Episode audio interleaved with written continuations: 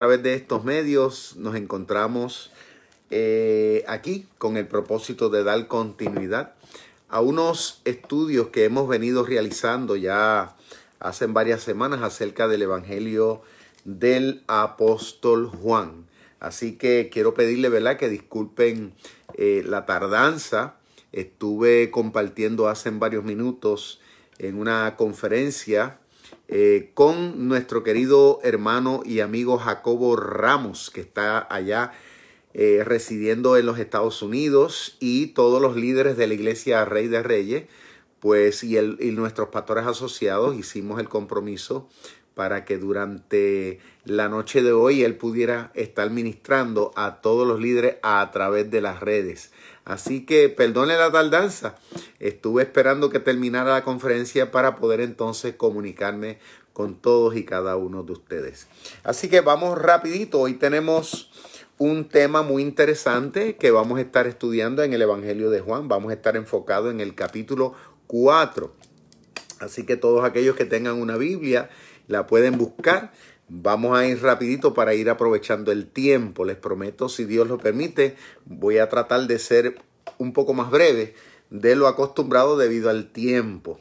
Así que déjame poner por aquí el reloj eh, con el propósito de que podamos monitorear bien el tiempo. Muy bien. Así que eh, dice así en el nombre del Padre, del Hijo y del Espíritu Santo. Juan capítulo 4. Lleva por título Jesús y la mujer samaritana.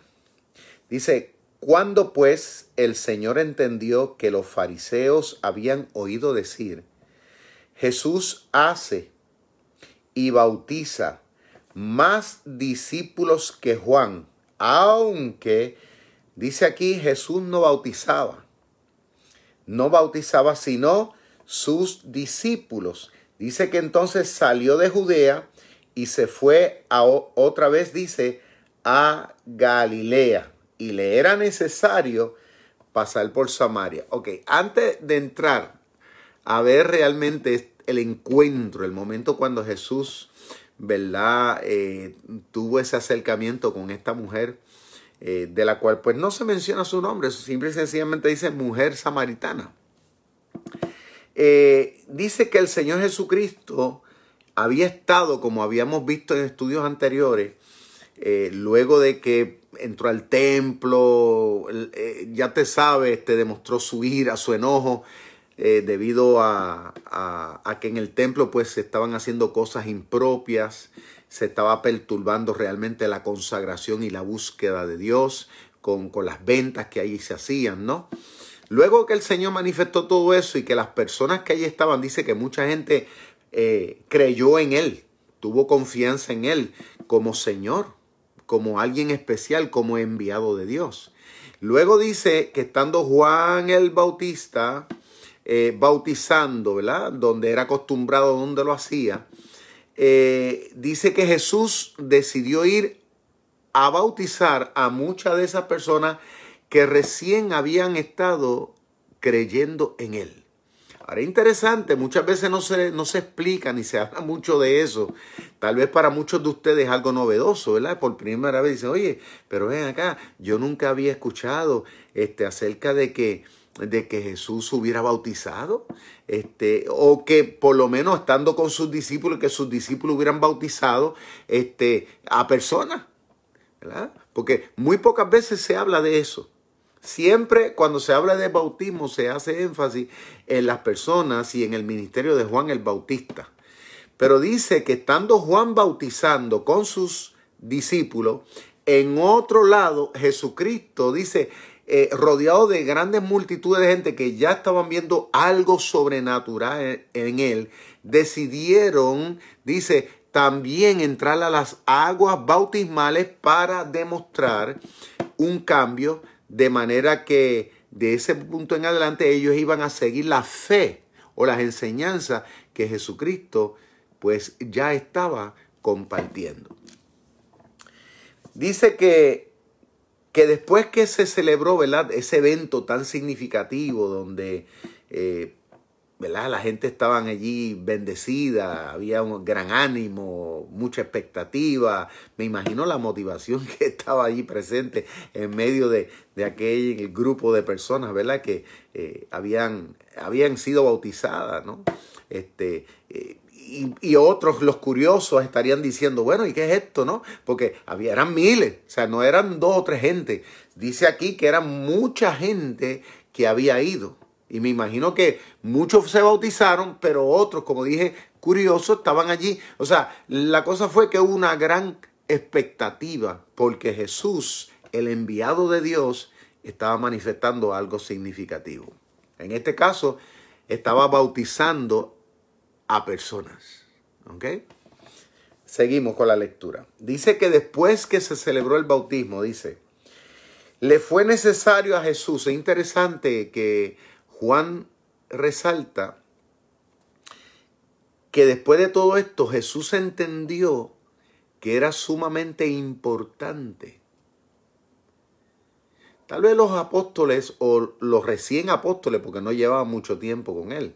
En este caso era Pedro, en este caso estaba, estaba Felipe, en este caso estaba, ¿verdad? Varios de ellos que recién se habían llegado, eh, ellos ¿verdad? Tal vez estarían pensando, ¿y por qué Jesús quiere ir a Samaria? Ahora, él decidió ir a Galilea, o sea, volver al centro de operaciones, pero dice que mientras iba a Galilea, decidió desviarse y pasar por Samaria. Ahora, Samaria, escuchen bien esto, Samaria, para, en este caso, para los judíos, no era un sitio donde ellos lo veían con buenos ojos. Y usted dirá, ¿por qué?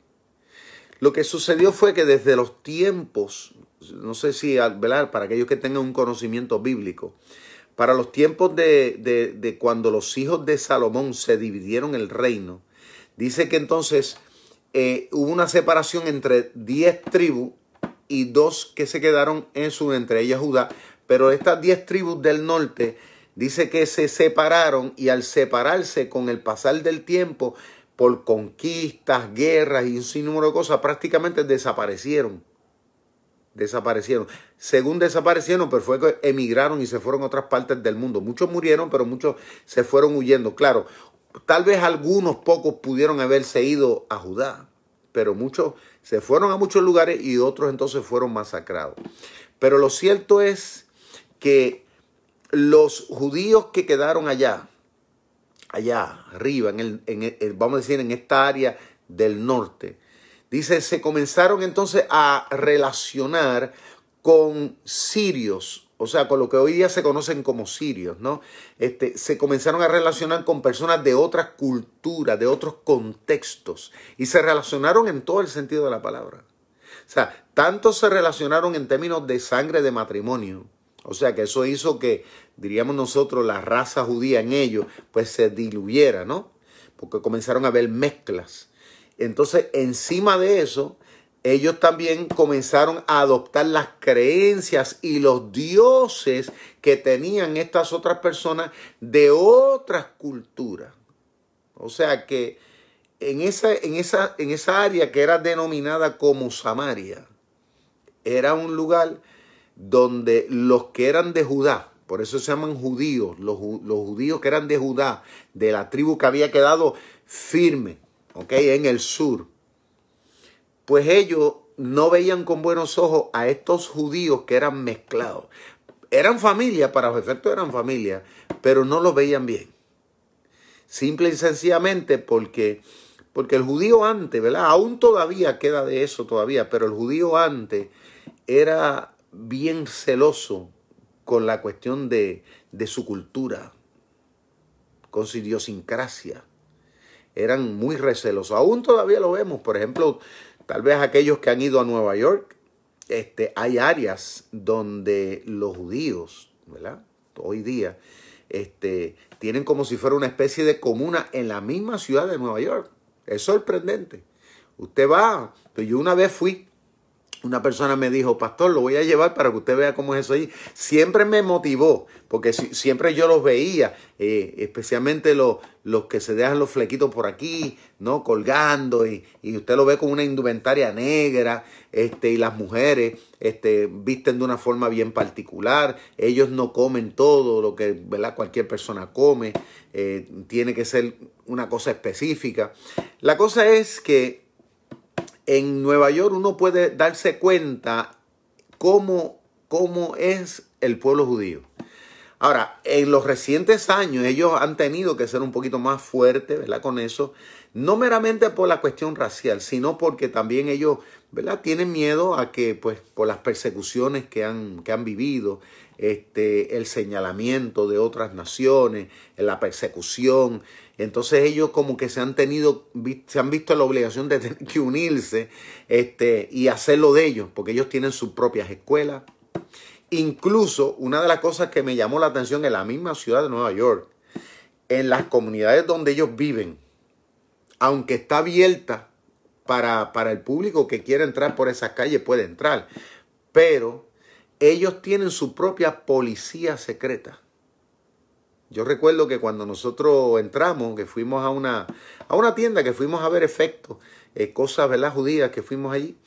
Me acuerdo que estando nosotros allá adentro, aparecieron varias personas y yo sabía que era que nos estaban vigilando.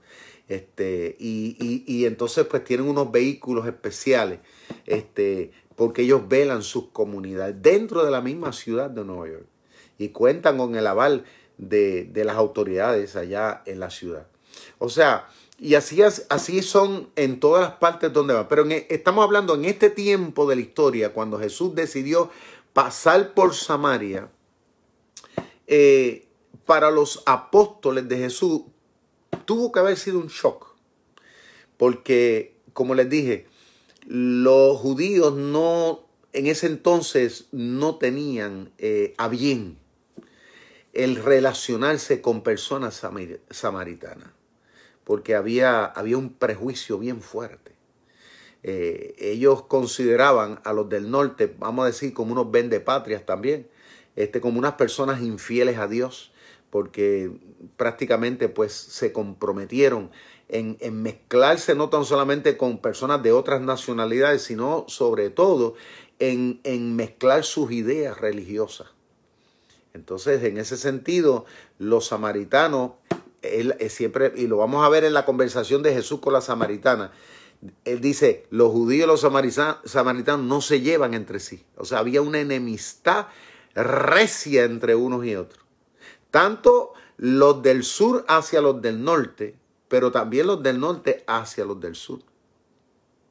También Había, había, había siempre una rencilla, había siempre una diferencia. Eso ya estaba ahí metido ya. Pero lo, interesante dice aquí que cuando Jesús decidió volver a Galilea, después de haber estado en Jerusalén, cuando iba de camino le dice a los apóstoles, me es necesario, mira la palabra necesario. Ahora, ¿por qué la Biblia dice que fue necesario? Interesante. ¿Lo, lo iba a estar esperando un político a Jesús allí en Samaria? había un comité de bienvenida, este, iba a dar unas conferencias, este, un millonario lo había invitado a comer a su casa. O sea, ¿cuál era el motivo? La, la pregunta, ¿no? Que hizo que realmente fuera necesario que Jesucristo tuviera que pasar por Samaria. Cuando ante la lógica de un judío este, era un sitio donde tú no pasabas ni por equivocación. Así era, ni por equivocación. Un judío de, de, de, de clavo pasado no pasaba por ese lugar ni por equivocación. Pero los apóstoles, como son los apóstoles, están con él, pues no les quedó de otra si ellos en su mente pensarían, ¿verdad? El, el, tal vez no, no, ir con Jesús, pues se vieron obligados en tener que acompañarlo. Pero era que Jesús también le quería enseñar una gran lección a ellos. ¿Por qué? Porque Jesús, acuérdese, su ministerio terrenal iba a durar ¿Cuánto? El ministerio activo. Pues tres años. Pero luego iba a recaer sobre ellos, como ha recaído sobre nosotros hasta el día de hoy, el trabajo de, o sea, de darle continuidad al trabajo que nuestro Señor comenzó. ¿Eh? O sea, el propósito de los apóstoles no era que los acompañaran nada más, era que ellos estaban en el proceso de aprendizaje, de asimilar las grandes enseñanzas, de asimilar el mensaje del reino y, escuchen bien, de aprender cómo se hace el trabajo del reino de Dios. Por eso fue que el Señor los tuvo a ellos en particular. ¿Ok? Ahora vamos a, la lectura, vamos entonces a, volver al pasaje para disfrutar, ¿ok? Disfrutar de forma profunda este, ese, ese encuentro. Cada, yo lo he leído muchísimas veces, he predicado sin número de veces acerca de esto, pero cada vez que lo leo y lo estudio, lo analizo, este, me edifica más. ¿Por qué? Porque vemos entonces a un... Dice, verso 5. Vino pues a la ciudad de Samaria, dice, llamada Sicar, junto a la heredad que Jacob dio a su hijo José. Fíjate que Jesús fue a Samaria, pero aparte de que fue a Samaria, fue a un lugar que tenía unas implicaciones proféticas y tenía unas implicaciones históricas tenía unas implicaciones espirituales. Porque mire lo que dice. Vino pues a la ciudad de Samaria, ¿verdad? Llamada Sical, junto a la heredad, fue específicamente junto a la heredad eh, que Jacob, ¿verdad? Que fue uno de los patriarcas de Israel, dio a su hijo José. O sea, Jesús fue específicamente al lugar donde le fue entregado a otro de los patriarcas, que fue José, por parte de su padre, le fue dada una tierra. Pero esa tierra, como les digo, tenía un significado muy bonito. Muy, muy, muy bonito. Porque la bendición que le fue echada a José, la bendición que fue echada a los hijos de José, fue una bendición no tan solamente para la nación, fue una bendición también para pueblos y para naciones. Y eso lo vamos a ver en el desarrollo de, de qué fue lo que pasó con Jesús y la samaritana. Dice más. Dice que allí en ese lugar profético había un pozo. Y miren cómo se le llamaba el pozo. El pozo se le llamaba el pozo de Jacob. Ahora, es interesante que un pozo, ¿verdad? En este caso el pozo tenía agua o es un pozo de agua. ¿Mm? El agua es, importante para la vida. Donde, donde hay agua hay vida. Donde no hay agua no hay vida. Entonces Jesús llega a este lugar profético, ¿verdad? Después que atravesó la ciudad y todo esto, pero se enfoca, entonces va directamente a ese pozo, porque ese pozo en símbolo es una representación de esperanza. Jesús mismo se comparó con el agua y eso lo vamos a ver más adelante. Pero él fue directamente a este lugar que tenía una implicación profética, un propósito sobrenatural. Tanto material, pero también espiritual, en este caso hacia los seres humanos. Miren lo que sucedió. Entonces Jesús, cansado del camino, interesante eso, ¿verdad? Uno dice, Jesús se cansó. que acuérdense que aunque era todo Dios, pero también era todo humano. Muchas veces nosotros cuando leemos los evangelios no se nos ocurre pensar que, que Dios dice se hizo hombre. Y pasó por lo mismo que nosotros pasamos. Y cuando la Biblia dice que Jesús se cansó, es porque dice que Jesús se cansó. O sea, los apóstoles que ahí estaban lo vieron, porque por algo se quiso sentar. Acuérdense que venía caminando. No dice que iba ni en caballo, ni iba en camello, él venía caminando. O sea, yo me, a veces me pongo a pensar, la estructura física de Jesús tiene que haber sido una estructura fuerte. O sea, las personas en esta época, eh, o sea, en ese tiempo, ¿no? Eh, por lo general caminaban bastante y no eran caminos como los que nosotros tenemos ahora pavimentados, eran caminos pedregosos. O sea, físicamente, al igual que mucha gente de ese entonces, Jesús tuvo que haber tenido una estructura física bastante sólida. A veces nosotros pensamos que era un, un debilucho, ¿no? Mire, estaba yo analizando los otros días, por ejemplo, en la cruz que Jesús cargó, la cruz que cargó el Señor. A veces nosotros pensamos que, que eso fue un palito. No, la Biblia dice que era, era una cruz hecha de madera. Una madera fuerte y pesada. Yo estuve en Perú ahora hace poco, hay una madera allá que, que nosotros compramos con el propósito que queremos hacer una pergola y, son de estos palos antiguos, ellos le llaman corazón de monte, corazón de monte. Este, y un palo pero durísimo, es más, ni, el clavo le entra para cortarlo, eso no se puede cortar a menos que no sea con, con, con una sierra pero bien amolada, porque, porque si no, no, no corta. Así, así de duro. O sea, si usted va con un barreno a tratar de barrenarlo, Puede que, tenga que partir muchas barrenas para poder meterle, hacer un hueco a esa madera, porque es, es dura como el concreto. Y para nosotros mover, este, diríamos nosotros, 20 pies de ese palo, tuvimos, tuvimos que hacerlo entre 4 o 5 hombres. O sea, entre una sola persona no pudimos.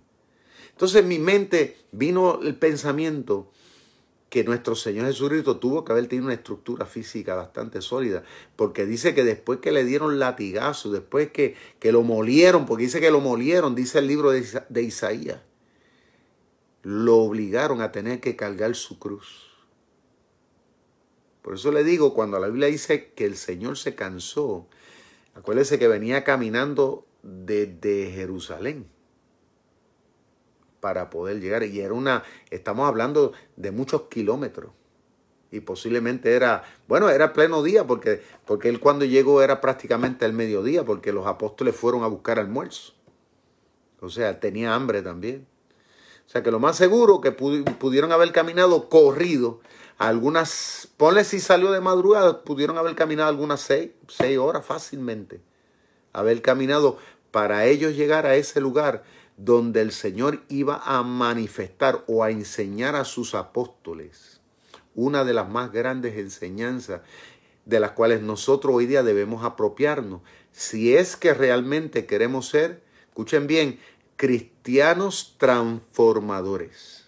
O sea, transformadores para transformar al mundo. ¿Ok? Así que es bien importante, quiero que estén muy atentos ¿Por qué? Porque una de las cosas que estuve escuchando en la conferencia hace un rato, por eso empecé un programa un poco más tarde, con Jacobo Ramos desde Estados Unidos, nos estaba dando una conferencia. Él hablaba de que en este tiempo del coronavirus, ¿verdad? Muchas cosas van a cambiar. Y la iglesia se va, a, se va a encontrar frente, va a tener que hacer ajustes o reajustes de muchas cosas para nosotros poder hacer frente a los nuevos retos, a los nuevos desafíos, porque el trabajo de la iglesia no puede, no puede detenerse, no, no, no, no, no podemos nosotros pues pensar que aquí el mundo se acabó, esto tiene que continuar. Entonces, eso era lo que estaba hablando y esto, y esto es lo que nosotros vemos aquí. La iglesia, a pesar de la situación que estamos viviendo, nosotros tenemos que entender que tenemos una misión. Y esa misión pues tenemos que pedir a Dios sabiduría y ver qué es lo que se está haciendo hoy día, de qué mejor manera podemos hacerlo para ser efectivo a un mundo en crisis, porque hay un mundo en necesidad.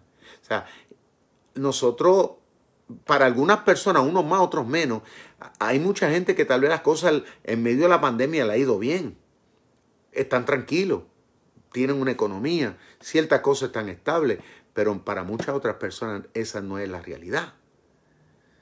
Y tal vez muchas cosas que se están diciendo aquí, se dicen allá, eh, eh, tal vez hay, es como un mensaje contradictorio, porque mientras algunos dicen que la cosa va mejor, otros dicen que va peor. Entonces uno se rasca la cabeza y dice, pero ¿a quién le creo? Lo cierto es que esto va a provocar un sinnúmero de cambios en muchos, en muchos sentidos, pero nosotros tenemos que estar enfocados en que el reino de Dios, a pesar de las circunstancias, el reino de Dios tiene que continuar. El propósito de Dios tiene que continuar. Vamos entonces, volvamos otra vez al pozo, vamos a volver a ese momento histórico cuando el Señor llegó a ese lugar y dice que cansado se sentó junto al pozo. Dice que era como la hora sexta del día. Y dice que a esa hora, a ese momento, estando el Señor allí, tomando un segundo aire, vino una mujer de Samaria. Ahora, en ese momento Jesús estaba solo, porque los discípulos habían salido a comprar algo. Y Jesús se quedó allí tranquilo. Pero es que había un plan. Esto no surgió por casualidad. Porque acuérdese que el, apóstol Juan dice fue necesario que él pasara. Él sabía, se entendió luego, claro, que era un plan, era un propósito. Y el Señor sabía que esa mujer iba a llegar ahí. De que Cristo lo supiera, claro. Es más, él caminó, quiso estar allí esperando que ella llegara. Ya el Señor sabía quién era ella. Ya el Señor sabía lo que iba a pasar. Señor lo sabe. Pero Él quiso anticipar llegar allí. Quizás por eso tuvo hasta cansado, por tratar de llegar a tiempo antes de que ella llegara. La realidad dice que el Señor se sentó a esperarla. Y al fin llegó. ¿Ok? Después de Jesús, la figura importante de esta historia, después de Jesús, era esa mujer. Y llegó. Dice, vino una mujer de Samaria y dice a sacar agua. ¿Dónde fue a sacar agua? Pues allí en el pozo, donde Jesús estaba. Acuérdese que en ese entonces no había sistemas como nosotros tenemos en nuestras casas, ¿verdad? La mayoría, que tenemos ahí el grifo que abrimos y felizmente, pues gracias al Señor, pues está todo bajo control, ¿verdad? Entre el agua y disfrutamos, nos bañamos, tomamos el agua y todo, ¿no? Pero en ese entonces no era así. La gente tenía que salir varias veces al día, caminaban al pozo. A veces caminaban distancia para tratar de traer el agua. por la mañana pues lo traían para las quehaceres de la mañana, al mediodía para las quehaceres del mediodía y por la tarde para los quehaceres de por la tarde. Entonces, cuando, la, cuando esta mujer llegó, Jesús amablemente se dirige a la, a la mujer. Cuando ella está por sacar agua, me imagino que tal vez era con, ¿verdad? Como, como lo vemos en las películas, eh, que siempre como que ponen una soguita, ¿no? Y le amarran como si fuera un balde, eh, una cubeta, este, y la bajan así, ¿no? Y, la suben. Y luego de ahí me imagino que ella pues estaba en el proceso de vertirlo dentro del cántaro que habría llevado sobre su cabeza para llevarlo a su casa.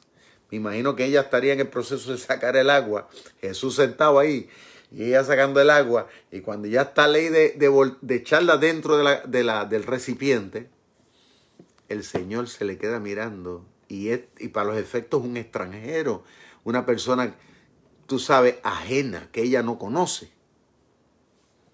Y la mujer, perdón, y Jesús le dice a la mujer, dame de beber.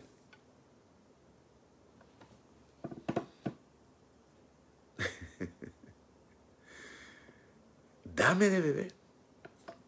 Pero se lo dijo con amabilidad, con respeto también. Dame de beber. Miren lo que pasó. Dice, los discípulos habían ido a la ciudad, en este caso a Samaria, a comprar de comer. ¿Okay? Habían ido a comprar de comer. La mujer samaritana, cuando escuchó que Jesús le pide agua, ella le dijo, ella le contestó, porque ella lo miró, vio su apariencia, vio la ropa que tenía el tono de voz con que le habló. Y la mujer se dio cuenta inmediatamente de que él no era de los de ella. Él no era samaritano. Y que era para los efectos de los enemigos. en este caso de los samaritanos. Y la mujer le dijo, ¿cómo tú, siendo judío? Ahora, cuando tú lo leas aquí, tal vez uno no ve la fuerza con que ella le dice esa, esas palabras. Pero yo estoy seguro, porque aquí cuando tú lees una pregunta, me imagino que cuando ella le hizo la pregunta, ella se la habrá hecho con carácter a Jesús. Por lo que ya le conté de esas diferencias que habían entre los judíos y los samaritanos. Histórica, ya había un, entre ellos, es una cuestión histórica. Me imagino que ella la habrá dicho de esta manera. ¿Verdad? Como demostrándole como molestia. Ella le habrá dicho, ¿cómo tú, siendo judío, me pides a mí de beber? Ella, ella le habrá hablado así. Porque acuérdate, ella no sabe en ese momento quién es él, ella no sabe que, que que, Él es Dios, que, que Jesús, que ella no sabe, es más, ni le importaba. Ella estaba enfocada en lo de ella, en su mundo. Y de repente este hombre extraño, porque ella lo que está viendo es un hombre. O sea, estamos hablando Jesús en una persona, está la persona de Jesús ahí. Ella lo mira y con de forma despectiva. ¿Y cómo tú, siendo judío, me pides a mí? Me estás pidiendo a mí de beber. O sea, un judío no le pedía a un samaritano nada. Nada. Ni por bueno ni por malo. Y ella se lo está recordando. Dice que soy samaritana. O sea, ella no negó la realidad de quién era. Ella estaba feliz, ella estaba segura de quién era. Ella sabía, pues, soy samaritana, ¿y qué? es lo que le estaba diciendo a Jesús. Tú me pides a mí, tú, siendo judío, me pides a mí que soy samaritana. me imagino que hasta levantó hasta, hasta el mentón, no levantó, como quien dice, en forma de orgullo. Yo soy samaritana. yo me imagino al Señor Jesús ahí, eh, eh, escuchándola, ¿no? Yo me imagino al Señor con ganas de reírse. Jesús con ganas de, reírse porque por el Señor sabiendo ¿verdad? Lo, que, lo que iba a pasar después. Este, me imagino que el Señor había dicho que ignorante. Miren lo que pasó, lo bonito que sucedió después. Ella le dice, porque judíos y samaritanos, le dice, judíos y samaritanos, no se tratan entre sí. ¡Wow! Estoy seguro que hemos leído eso mucho y no hemos entendido la, fuerza de lo que ella estaba queriendo decir ahí. Cuando dice no se tratan, es que de ninguna forma, por eso le dije ni por bueno ni por malo, o sea, no había entre ellos una relación, no se tratan, no hay relación. Había una pared divisoria, especialmente, en este caso, especialmente entre los judíos hacia ellos. O sea, le voy a tirar la toalla a los samaritanos un poquito aquí. porque, porque los judíos eran bien celosos. Porque ellos catalogaban a los samaritanos, aunque eran judíos, ¿verdad? Hasta cierto punto. Pero ellos, los, judíos, o sea, eran, eran israelitas. Pero los judíos los consideraban a ellos este, inferiores. Por las razones que ya les dije. No se trataban. Ella lo dijo, no se tratan entre sí. Y tú me estás hablando a mí. O sea, tú te atreves a hablarme a mí cuando tú sabes lo que, lo que hay entre nosotros. Y Jesús le estaba pidiendo agua. Ahora, acuérdese, el Señor estaba buscando un motivo para establecer una conversación. Yo no dudo que el Señor tenía sed. Pues si venía caminando, cuando se sentó al pozo fue porque tenía sed. Pero acuérdese que lo más importante en ese momento no era mitigar la sed de, de, la física. La sed que tenía Jesús era, la sed más grande que lo motivaba en ese momento era otra. Y era en relación a ella, y era en relación a Samaria. Eh, acuérdense de lo que dijo Juan, le era necesario ir allí. Y es lindo saber que el Señor le es necesario ir a nuestra ciudad. Escúcheme bien, en medio del coronavirus, cristianos y cristianas que me están escuchando, líderes que me están escuchando, pastores, siervos, siervas del Señor, tengan presente. En medio de este tiempo le es necesario al Señor, le es necesario que tú y yo como iglesia sigamos haciendo lo que estamos haciendo sigamos mostrando el amor de Dios, la misericordia de Dios, demostrando que en el Señor hay esperanza. El pueblo, el mundo lo necesita. Ahora más que nunca. Entonces dice, cuando ella le dice no se tratan entre sí, en el verso 10, ella, le, ella, ella, perdón, Jesús le respondió. El Señor ahora le habla. Ella, ella ya habló. Ya ella dijo lo que, lo que tenía que decirle. Ella se la sacó del pecho, como decimos nosotros, ¿no? Pero ahora el Señor le va a hablar. Y miren qué, qué bonito cuando el Señor habla. Respondiendo, perdón, respondió Jesús. Y le dijo, si conociereis el don de Dios, o sea, el don es el regalo en este caso, si conocieras el don de Dios, le está diciendo. ¿Y quién es el que te dice, dame de beber? Tú le pedirías y él te daría agua viva. Qué cosa tan bonita. Es un mensaje trascendental. Un mensaje que encierra tanto cariño, tanto amor.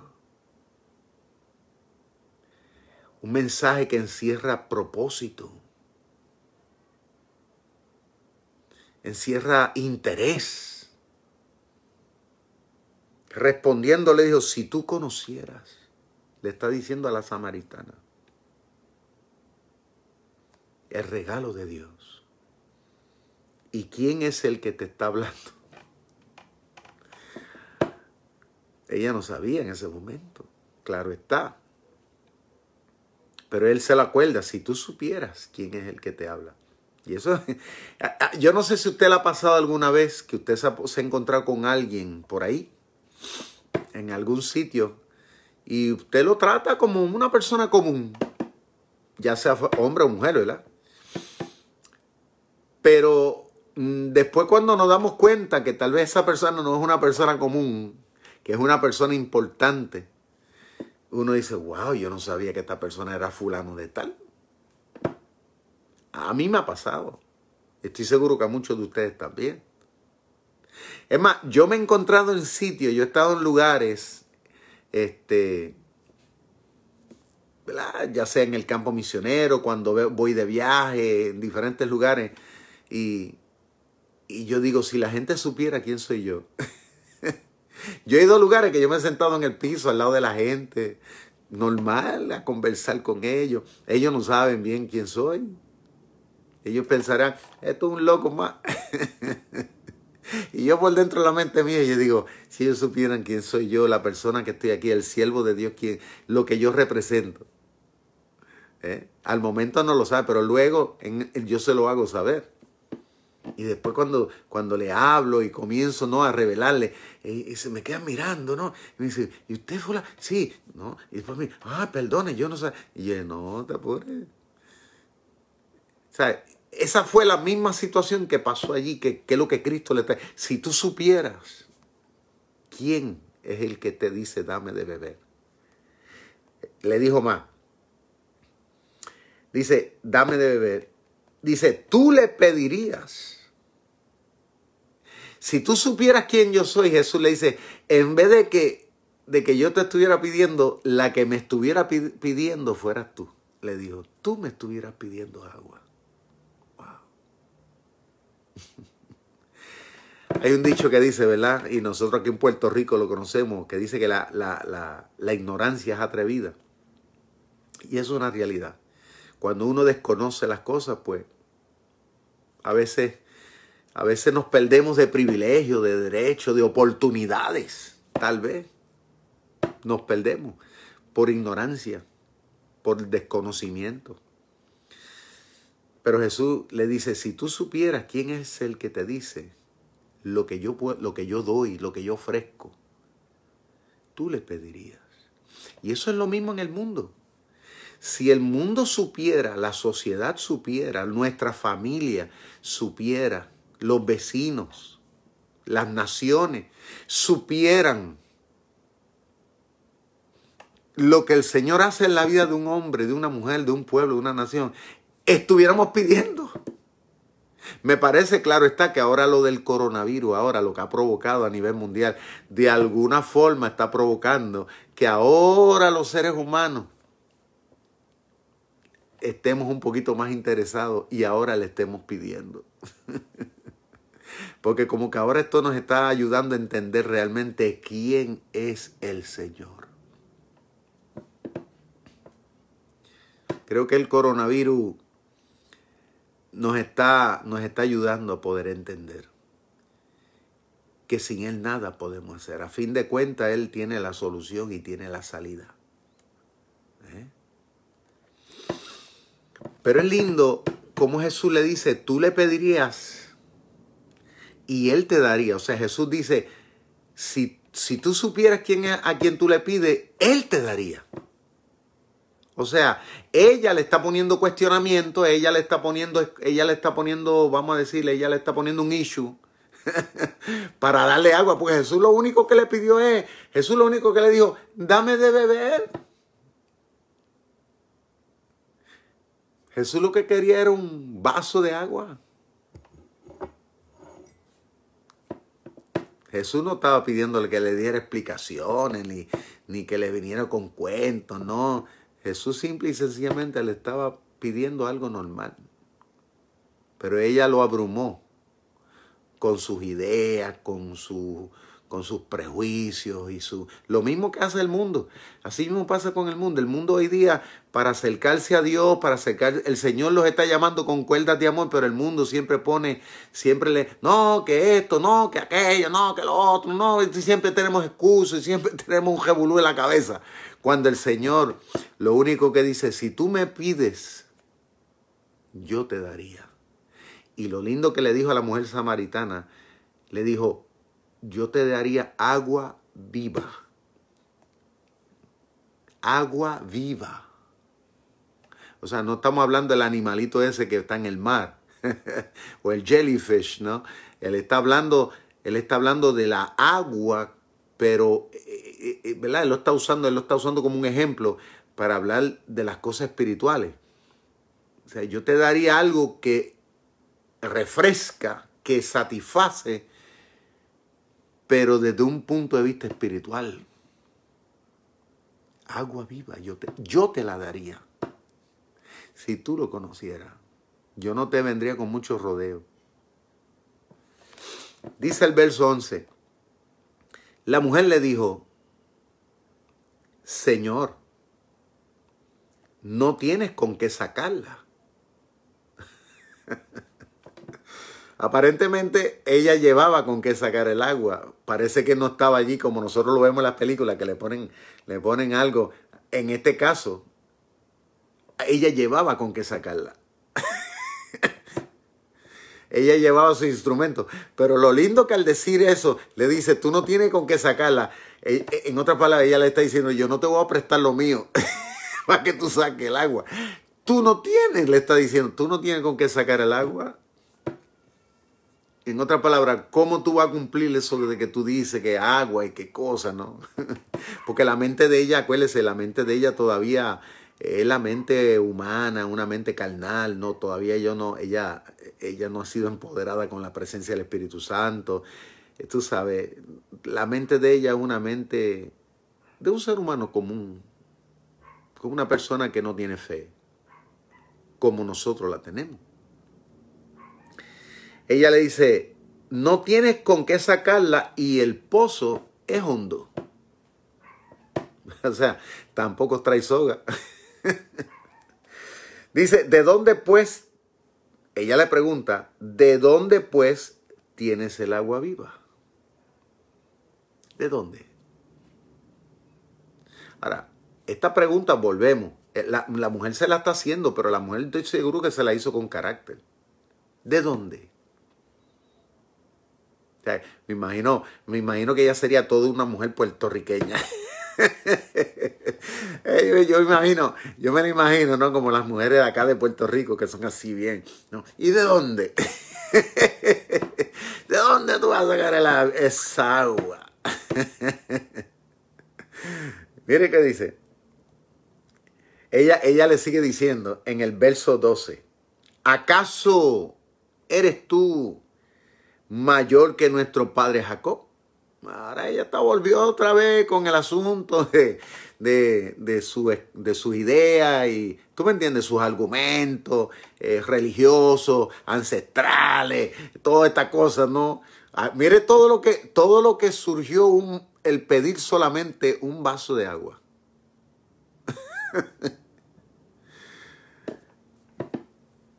¿Acaso eres tú mayor que nuestro padre Jacob?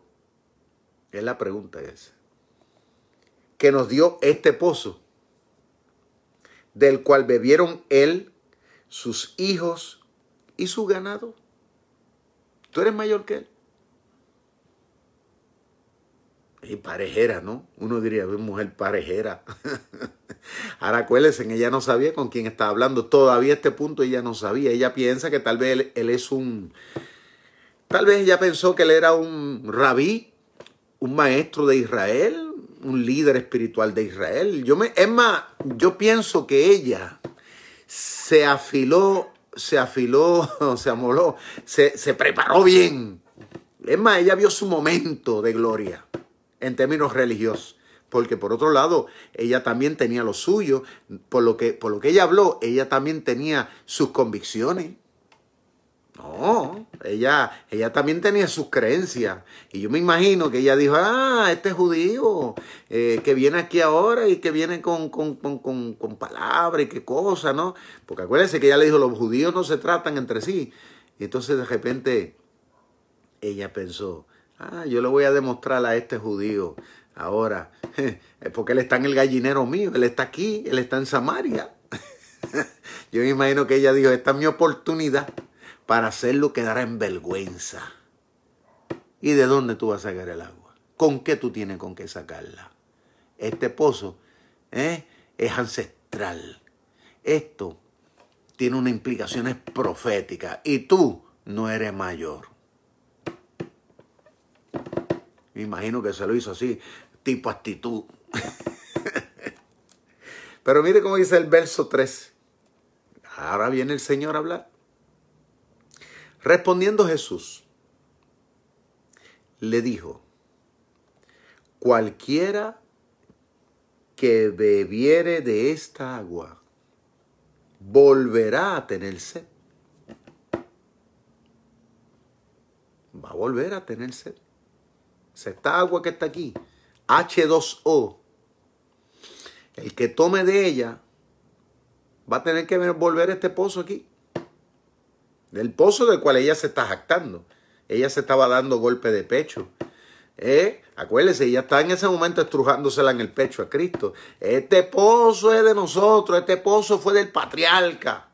Esto tiene una implicación.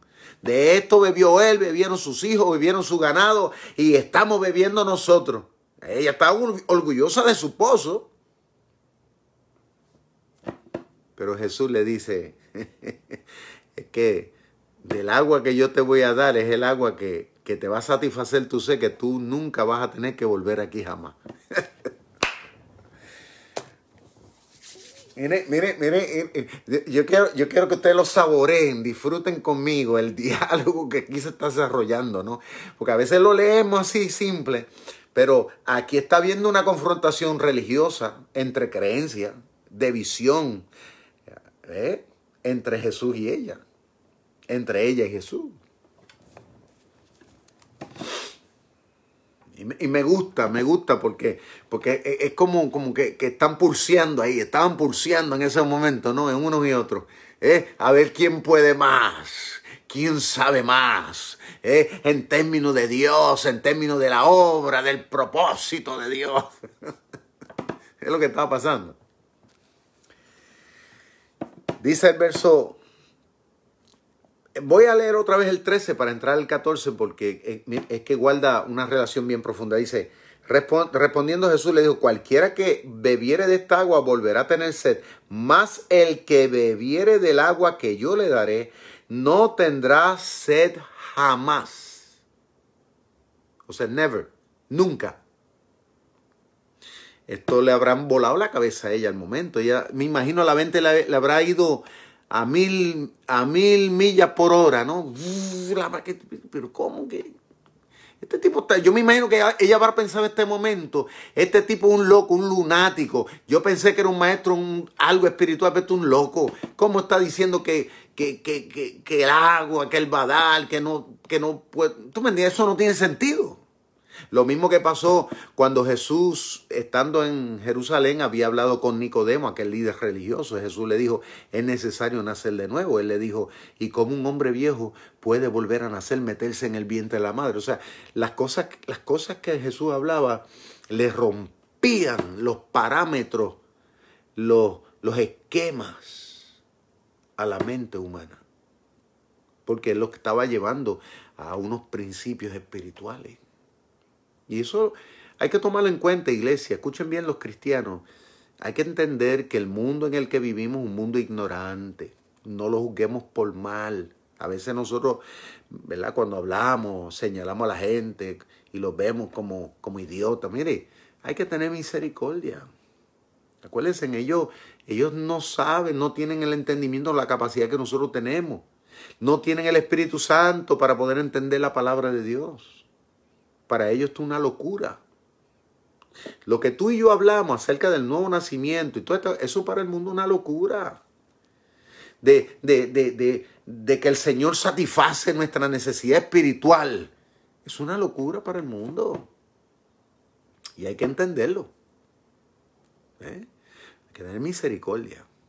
O sea, para nosotros poder ser buenos maestros, buenos predicadores, una iglesia, una iglesia que realmente sea, sea una iglesia de bendición al mundo, pues nosotros tenemos que entender la realidad del mundo. O sea, Jesús aquí en ningún momento la tildó a ella de idiota tampoco.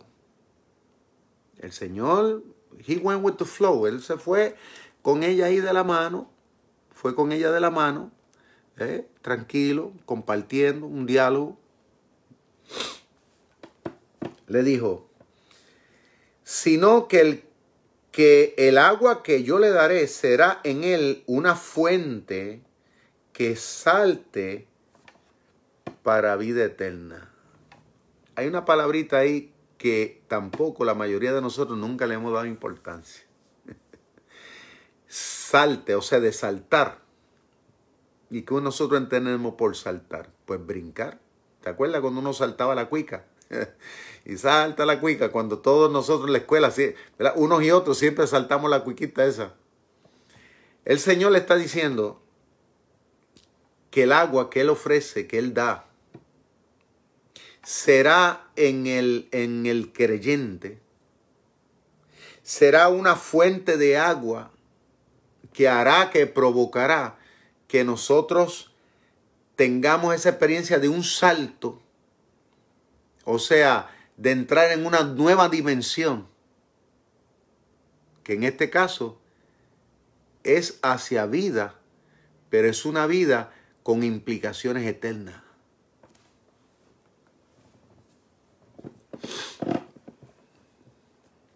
O sea, que pasa de una dimensión a otra. Eso es lo que Cristo está diciendo ahí. O sea, que el Evangelio la experiencia que, que, que, la persona tiene cuando viene al Señor es una experiencia que es un, es como un caudal de gozo, de fe, que te lleva a unas dimensiones de una experiencia de vida con unas implicaciones espirituales. No terrenal meramente. Trasciende la experiencia de uno con Dios. De hecho, Jesús dice aquí que será el agua, Él está hablando del agua, que el agua que Él nos da, dice, será en el que cree fuente. ¿Y qué es una fuente? Pues una fuente es una salida de donde sale el agua. De donde corre. ¿Mm? Será fuente de agua que salta para vida eterna. O sea, que la experiencia, cuando uno tiene una experiencia de fe, automáticamente, ¿verdad? Nosotros vamos a tener la experiencia que, que, nosotros es como un, algo que se desborda. Se convierte en una fuente, claro está. Y eso es, eso es lo que nos motiva a compartir con otros, el amor, la misericordia, eh, el perdón con otros. Porque se convierte en una fuente que es algo que por más que tú lo... ¿quién, ¿Quién trata de tapar una fuente? No es de imposible. Entonces, la experiencia que tengo uno de, con el Señor se convierte en una fuente que, que quiere salir, que quiere saltar, que quiere, que, quiere, que quiere ir caudalosamente. O sea, esa experiencia con el Señor de amor es tan impactante, de perdón en uno, que eso es lo que te motiva a servir a Dios apasionadamente. Es lo que motiva a una iglesia. Es lo que motiva a un ministerio. Es lo que hace que yo esté aquí todos los días con estos programas. Dos veces al, día. ¿Qué hace? Es la fuente que salta en uno. Y es una fuente que salta para vida. No muerte, porque lo que estamos hablando es cosas buenas, cosas que inspiran, cosas que, que, que agradan, cosas que te posicionan. Lo que estamos declarando, las estrategias que estamos proclamando son cosas que, que te van a llevar a otra dimensión. En este caso positiva, no negativa. Eso es lo que provoca el, Evangelio. Eso es lo que provoca el creer, el tomar del agua que el Señor ofrece. Y mire, mire, mire ahora cómo la cosa va entrando en una dimensión distinta como empezó.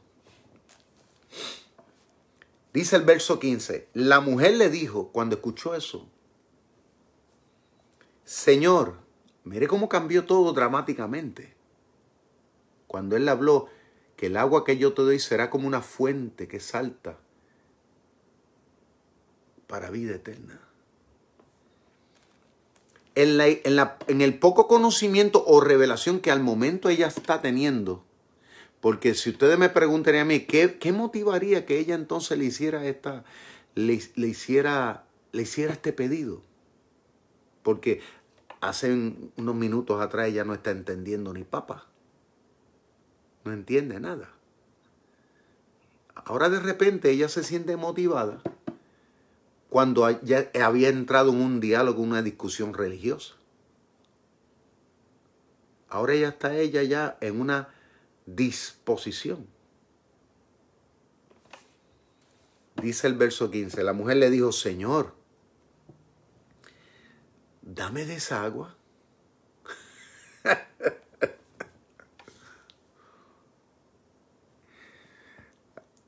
Ahora, ustedes nunca se dieron cuenta una cosa, ella nunca le dio el vaso de agua al Señor.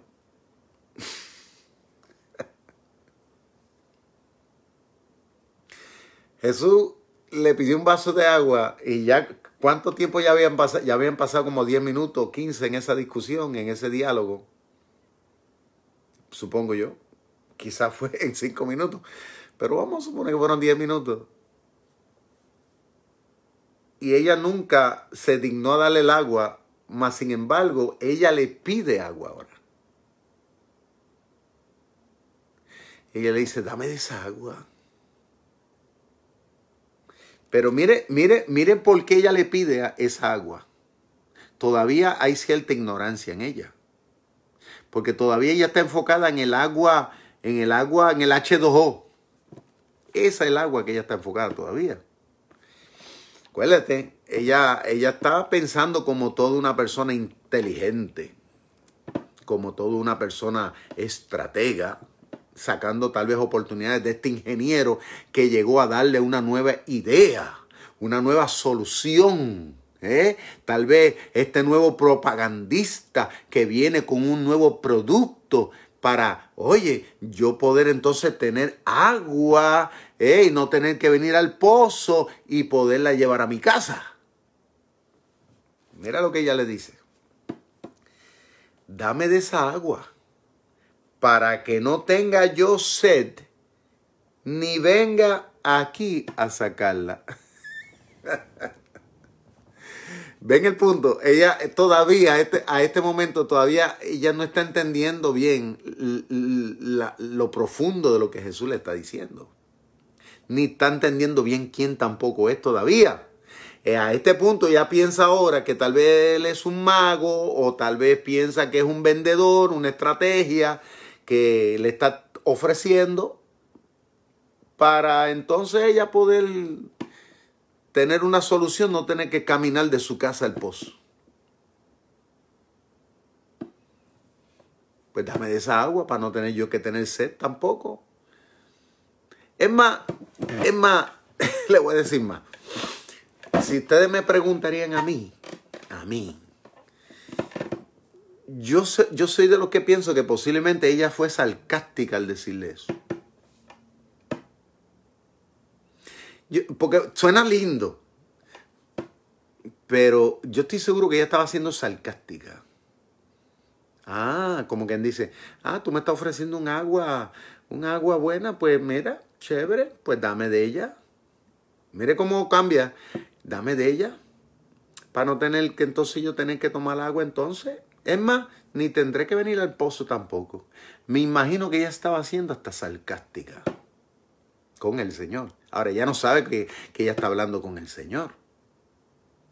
Acuérdese, ella piensa que está hablando con un mero judío, con un líder religioso, que quiere venir aquí, como decimos nosotros, meterle las cabras en el corral, a tratar, tú me entiendes, de bregar con su espiritualidad, hacerla quedar en menos. Todavía a este punto ella está tratando de decir, ah, pues está bien, tú te crees, pues está bien, pues dámela.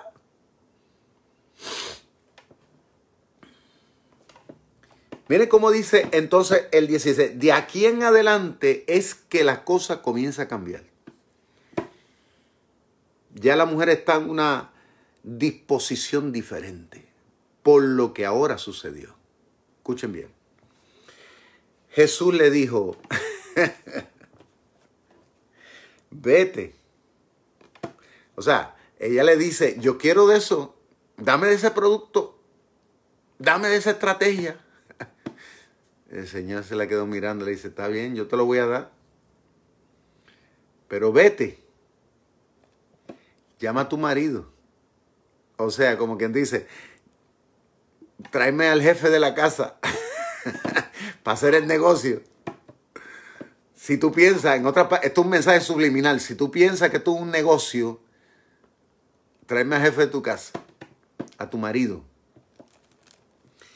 y ven acá ella le dijo, no tengo marido. Ahora ya la cosa comienza a ser más sincera el diálogo. Ya pasa a una dimensión diferente. Ella le dice, no tengo marido. Y ahí ya la cosa era en serio. Ya no era un bluff de, de, de habladuría. No, ahora ella está hablando una verdad. No tengo marido. Porque acuérdate ella sabía que tenía que hablarle en serio porque Jesús le está diciendo, si tú me traes al marido tuyo aquí, pues yo te voy a dar ese producto para que tú entonces no tengas que venir aquí, tengas tu agua y resuelve el problema, pero tráeme a tu marido. Pero como ella sabe que ella tiene que contestar la verdad porque ella no tiene marido, pues ella le dijo, no, no tengo marido. Ella fue sincera. Y Jesús le dijo, bien has dicho. Bien dijiste. Me imagino que eso lo habrá impactado de repente. Mm. Bien has dicho, no tengo marido. Porque cinco has tenido. ¿Eh? Y el que ahora tienes no es tu marido. Qué confrontación. Ella se habrá quedado de una pieza. Eso me imagino que fue como un baño de agua fría. Ella hasta ese, hasta ese momento, ella estaba en un bluff, en un, en un pulseo. Ella pensó que se había encontrado con un tipo aquí que le iba a venir a, a, ofrecer algo que nadie tenía, ¿no? Para un beneficio de ella personal, de la casa. Pero ahora, esta figura mística, misteriosa, le está diciendo, tú dices una verdad, porque no tienes marido. O sea, al momento no tenía ninguna. Pero había tenido cinco. Uno, dos, tres, cuatro, cinco maridos. Había tenido cinco maridos. La pregunta que uno se hace, ¿y cómo una persona se casa cinco veces? Porque fueron maridos, no fueron, no fueron amantes. Legalmente casada, maridos. Para una persona tener cinco matrimonios, eso, ¿verdad? No vamos a hablar de las personas con quien ella se casó. Me voy a enfocar en ella. Para una persona llegar, porque una persona tal vez puede tener un fracaso matrimonial, porque la esposa o el esposo tal vez le cometa adulterio, o, se, o algo pasó, o se murió,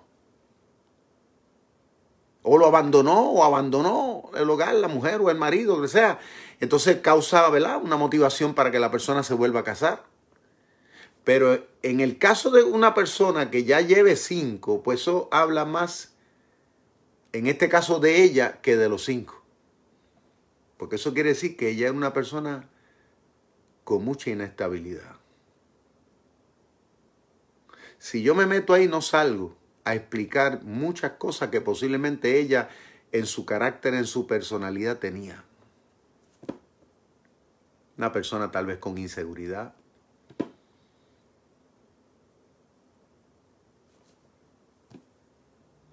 Muchas cosas. Muchas cosas. Pudo haber sido algo que ella lo, lo aprendió de su mamá.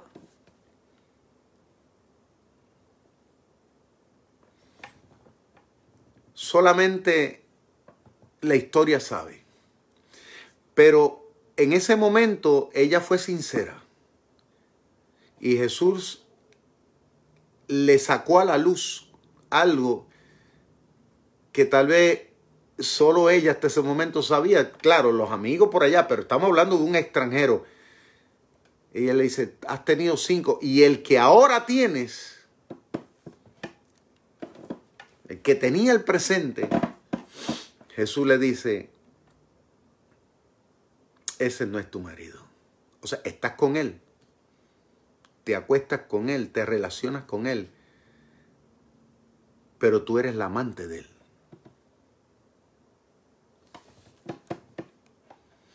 De cinco matrimonios, de cinco veces que fue esposa, ahora termina de ser amante.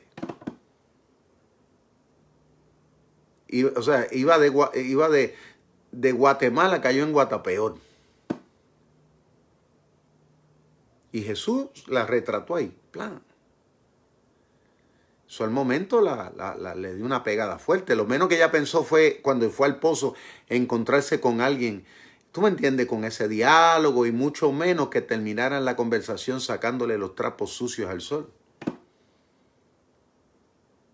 Porque ella se la estaba dando de religiosa, de, de, de tener cierta cosa, ¿no? Y yo, en mi orgullo, de, de, de, mis ancestros y toda esta vaina, ¿no? Ella estaba, ella estaba, como mucha gente hoy dice, no, yo soy este religioso porque mi papá, mi mamá y fulano y perencejo. Yo me he encontrado con muchísima gente que se la dan de golpe de pecho por, por la religiosidad, por, por las tradiciones que tiene la familia, que tienen, ¿tú me entiendes? Por el país donde vive. Pero la realidad, realidad es que ellos están bien lejos de Dios como fue el caso de esta mujer. De cinco maridos a ser amante, no creo que era una mujer que tuviera temor a Dios. No era una mujer que vivía conforme a la ley de Dios, porque uno de los mandamientos es que dice, no codiciarás.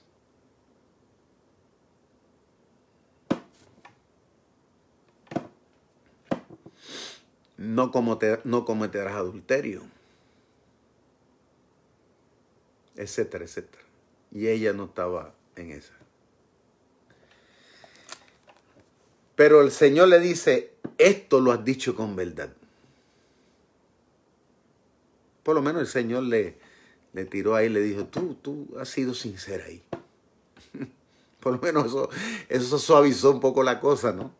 Dentro de que al momento ya se estaba sintiendo, ¿verdad? Y me tiró al medio. Pero dice, verso 19, la, la, mujer entonces le contesta y le dice, Señor, me pareces que tú eres profeta. Acuérdese que hasta ese momento ella no sabe bien quién es el Señor. Ella piensa que es meramente un maestro, ¿tú me entiendes? Pero ella no tiene la, la capacidad clara para identificar el nivel de la persona con quien está hablando. Ella entonces lo compara con un profeta. ¿Por qué? Porque el profeta revela cosas que, que, que solamente Dios sabe. Cosas que Dios sabe de otras personas o sabe de que van a pasar o que han pasado ese profeta las dice y ahí es donde tú quedas retratado porque tú dices, la verdad que tú tienes que haber sido Dios que habló, porque eso no sabe, no, usted sabe que eso solamente lo sabe Dios. Y si esa persona te lo dice es porque esa recibió una iluminación solamente de Dios. Ahí ella, que ella le dice, me parece que tú eres profeta. O sea, y ella dice, yo estoy segura que, que tú no eres cualquier persona. Ella entonces dice el verso 20, nuestros padres adoraron en este monte. Ahora, ahora ella entra a tratar, fíjate, de lo que salió a la luz de los cinco maridos y el amante, lo que salió, ella trata ahora como, volvemos otra vez, con su idea religiosa de tratar de suavizar y buscar una cosa, ¿no? Dice, nuestros padres adoraron estos montes y vosotros decís que Jerusalén es el lugar ¿Dónde se debe adorar. Jesús le dijo, mujer, créeme, que la hora viene, le dijo, cuando ni en este monte, ni en Jerusalén, adoraréis al Padre. Vosotros adoráis lo que no sabéis, nosotros adoramos lo que sabemos, porque la salvación, dijo, viene de los judíos. Mas la hora viene, le dijo el Señor, cuando los verdaderos adoradores adorarán al Padre en espíritu y en verdad, porque también el Padre tales adoradores busca que le adoren. Dios es espíritu y los que le adoran en espíritu y en verdad es necesario que le adoren. O sea, vemos entonces que la situación pasa a un, a un, a un vamos a decir, a un diálogo exegético.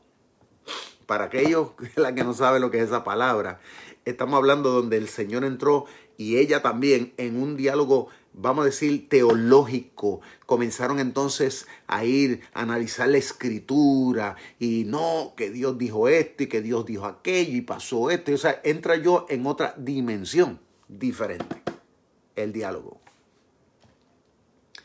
Wow, chequeé por aquí. Bueno, la hora avanzado. Yo creo que lo vamos a tener que dejar aquí porque si no salimos de aquí a las 12 de la noche. Yo creo que vamos a dejar esto aquí en esta noche y le vamos a dar continuidad mañana.